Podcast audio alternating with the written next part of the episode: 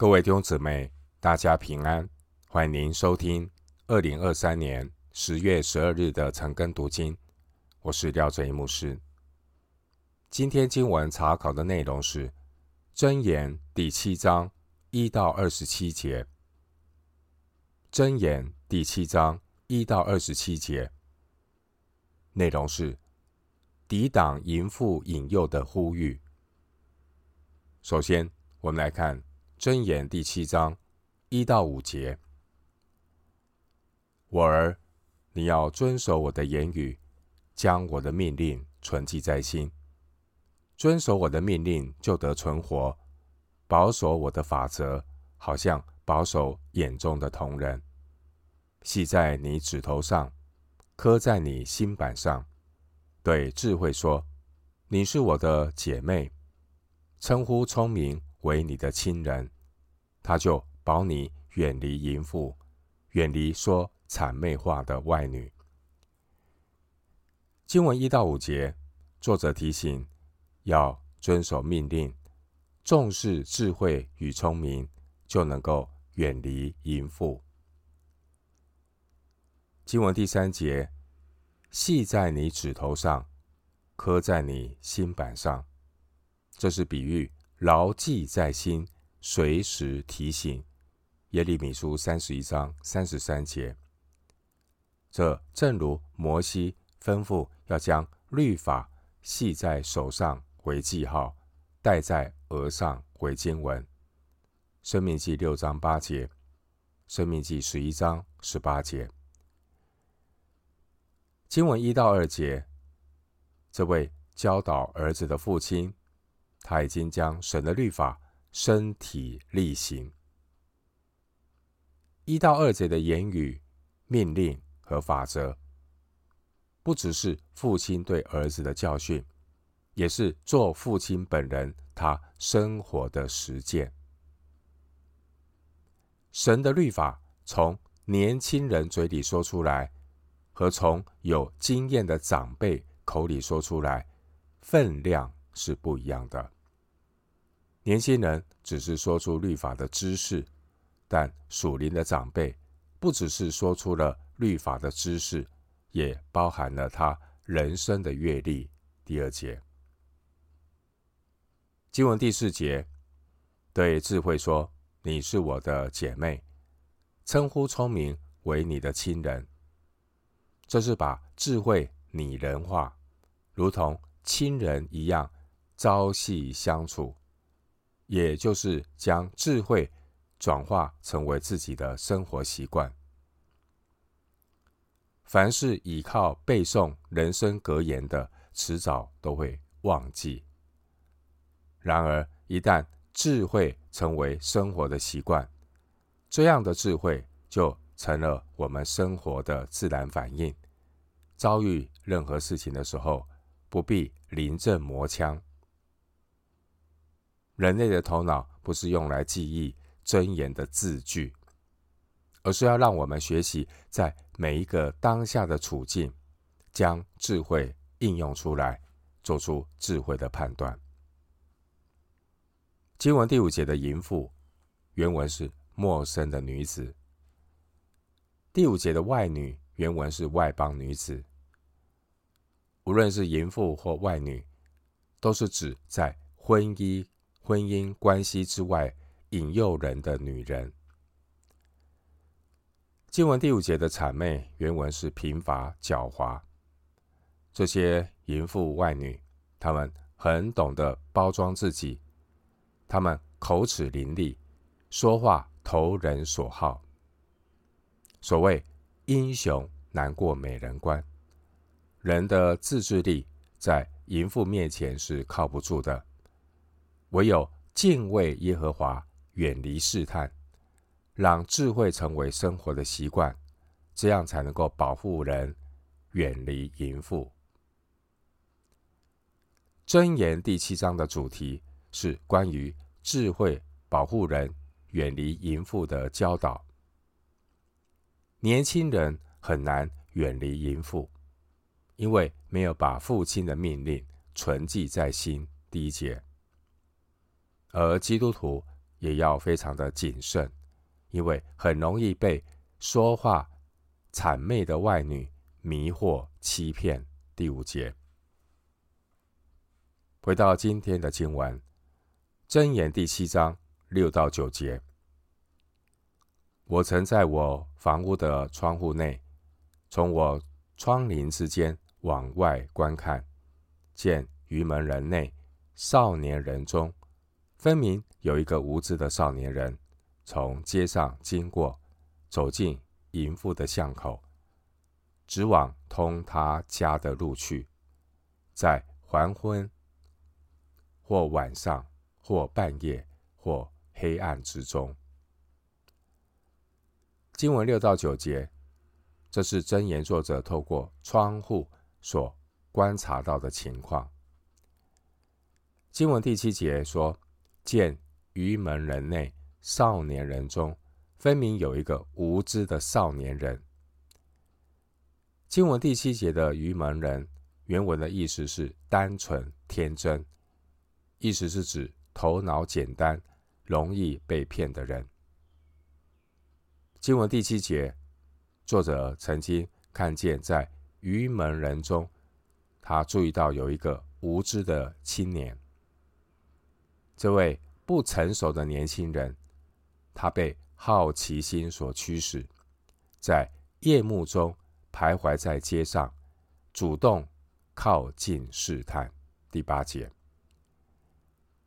经文第九节说，在黄昏或晚上或半夜或黑暗之中。第九节所描述的时间，是人最容易受试探的时候。人在白天大庭广众之下。对试探还比较容易无动于衷，但在夜晚和黑暗中的行为，却是很容易掉进试探的漩涡。回到今天的经文，箴言第七章十到二十节，看哪，有一个妇人来迎接他，是妓女的打扮，有诡诈的心思。这妇人喧嚷。不守约束，在家里停不住脚，有时在街市上，有时在宽阔处，或在各巷口蹲伏，拉住那少年人与他亲嘴，脸无羞耻对他说：“平安记在我这里，今日才还了我所许的愿，因此我出来迎接你，恳切求见你的面，恰巧遇见了你。”我已经用绣花毯子和埃及线织的花纹布铺了我的床，我又用了墨香、墨药、沉香、桂皮熏了我的榻。你来，我们可以饱享爱情，直到早晨。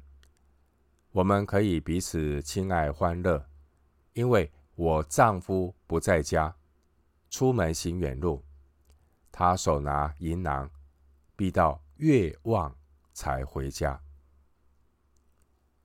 经文十到二十节，这位淫妇平常就四处放出诱饵，而这位少年人，他虽然只是碰巧遇到这位淫妇，但淫妇的甜言蜜语让少年人陷入意乱情迷中。就与淫妇行淫。经文十四节，平安祭在我这里，今日才还了我所许的愿。意思是淫妇刚献过平安祭，为了还愿的平安祭，必须在两天内吃完祭肉。利未记七章十六节。所以这个淫妇呢，找了借口，谎称要找人帮忙分享。平安祭的祭肉，十五节。经文十四节的这个借口听起来很属灵，但却是一个陷阱。今天我们看到那些不敬畏神的人，也会利用宗教节日或仪式来掩盖自己的私欲，就如同淫妇的平安祭，虚有其表，自欺欺人，甚至连形式都没有，而目的就是纵欲狂欢。经文十五节，我出来迎接你，恳切求见你的面。这是淫妇恭维的话，让被勾引的人觉得自己好像很重要。这也凸显了人类骄傲的本性。一个人不管多么的聪明博学，都有可能在骄傲上沦陷，被人趁虚而入。经文十六节提到。埃及限制的花纹布，这是指从埃及进口的细麻布。这类的花布非常的昂贵。十七节提到没药、沉香、桂皮，这是指从印度、阿拉伯沙漠、红海海岸进口的香料，价格也很昂贵。经文二十节的月望，这是指阴历十五。月圆的时候，一般平安祭是在阴历初一的月朔献祭，民数记十章十节。而这位淫妇的丈夫要在十五天之后才会回家，因此淫妇就利用丈夫不在的期间犯罪。这个淫妇她就像一个猎人。平时四处蹲伏，十一到十二节，要伺机寻找猎物。面对可怜无知的牺牲品，这位无情的狩猎者，他娴熟的运用五种捕猎的技巧来获取他的猎物，包括主动的亲近，十三节；编造故事，十四节。阿谀奉承，十五节；营造气氛，十六到十七节；满足欲望，十八节；许诺安全，十九到二十节。而经文十三节，这位被勾引无知的少年人，他毫无警觉，羊入虎口却不自知。回到今天的经文。箴言第七章二十一到二十三节，淫妇用许多巧言诱他随从，用谄媚的嘴逼他同行。少年人立刻跟随他，好像牛往宰杀之地，又像愚昧人带锁链去受刑罚，只等箭穿他的肝，如同雀鸟急入网罗，却不知。是自丧己命。经文二十一到二十三节，箴言描述淫妇成功的诱惑了少年人，好像猎人让猎物自动落入陷阱一样。经文二十一节提到淫妇的花言巧语，试探人的花言巧语听起来似是而非。但都迎合人肉体的欲望。今天整个世界就像是一个大淫妇，启示录十九章第二节，善于迷惑人的撒旦魔鬼，透过各种的花言巧语，要引诱世人来跟从他。二十一节，这一些的花言巧语，给淫乱。抹脂涂粉，为淫乱冠上爱情欢乐的名义。十八节，给嫉妒冠上社会正义的头衔，给自私冠上自我认同、自我实现的桂冠。这些都是为罪合理化、找台阶下。经文二十一节，人类之所以会被谄媚的嘴逼他同行，正是因为被这些花言巧语所迷惑。人的欲望是什么，就越容易去相信什么。经文二十一节提到逼他同行，原文是驱使赶走，意思是指驱赶牲畜。二十一节，逼他同行的含义就是勾引、引诱。经文二十一节提到谄媚的嘴，谄媚的嘴就像是驱赶牲畜的棍子，把无知的年轻人赶到屠宰场。凡是精于谄媚的嘴，也同样精于毁谤和传舌，而目的都是要把人赶到屠宰场，陷人于不义。经文二十二节形容牛王宰杀之地，这是比喻这位被诱惑的少年人一点都不知道自己将要面临的死亡。经文二十三节形容。箭穿他的肝，这是指猎人用箭射杀从隐秘之处被驱赶出来的雀鸟。弟兄姐妹，今天我们生活在一个高度消费的社会，各种流行时尚、商业文化也会把性元素、性暗示当作诱惑人的工具。而最终的目的，就如同用箭射杀无知被诱惑的猎物，而这些猎人的目的，就是要把人的灵魂带到灭亡的深渊。回到今天的经文，箴言第七章二十四到二十七节，众子啊，现在要听从我。留心听我口中的话，你的心不可偏向淫妇的道，不要入他的迷途，因为被他伤害扑倒的不少，被他杀戮的而且甚多。他的家是阴间之路，下到死亡之宫。经文二十四到二十七节，作者呼吁读者要小心，要远离淫妇。因为有太多人已经被害了。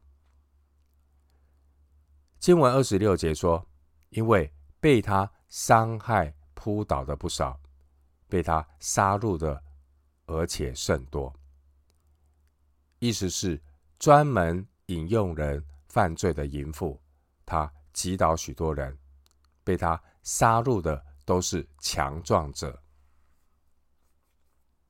古往今来。有多少所谓的英雄强者？除了女色的诱惑，似乎什么都能够扛得住。哥林多前书十章十二节提醒我们：所以自己以为站得稳的，需要谨慎，免得跌倒。哥林多前书十章十二节。幕后世代的信徒，我们生活在一个充满。诱惑的社会，法国卢梭很感叹地说：“一个人十岁被饼干诱惑，二十岁被情人诱惑，三十岁被快乐诱惑，四十岁被野心诱惑，五十岁被贪婪诱惑。人啊，到底何年何月才知道要追求智慧？”经文二十五节说：“你的心不可偏向淫妇的道，不要入他的迷途。”二十五节的意思，并不是让年轻人依靠自己的定力、依靠自己的意志力来抵挡性诱惑。二十五节是要求年轻人要将父亲的命令存记在心，并且把智慧。当作亲人一般朝夕相处，唯有耳濡目染的亲近智慧，一个人才能够看清楚阴间的路，让智慧保护我们远离淫妇。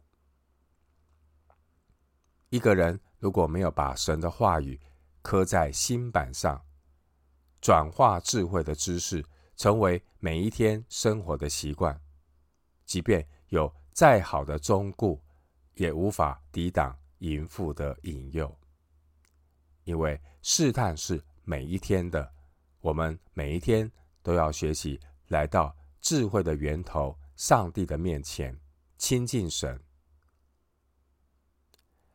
箴言第四章二十三节提醒我们：你要保守你心，胜过保守一切。保守自己的心是最好抵挡试探的方法。如何保守自己的心？就是要把智慧的言语、圣经的真理存记在心。让神的话语充满我们的心，这样才能够胜过试探的诱惑。最后，牧师以一段经文作为今天查经的结论：新约圣经雅各书四章六到十节。雅各书四章六到十节，但他赐更多的恩典，所以。经上说：“神阻挡骄傲的人，赐恩给谦卑的人。故此，你们要顺服神，勿要抵挡魔鬼，魔鬼就必离开你们逃跑了。你们亲近神，神就必亲近你们。有罪的人呐、要洁净你们的手；心怀恶意的人呐、要清洁你们的心。你们要愁苦、悲哀、哭泣。”将喜笑变作悲哀，欢乐变作愁闷。勿要在主面前自卑，主就必叫你们升高。雅各书四章六到十节。我们今天经文查考就进行到这里。愿主的恩惠平安与你同在。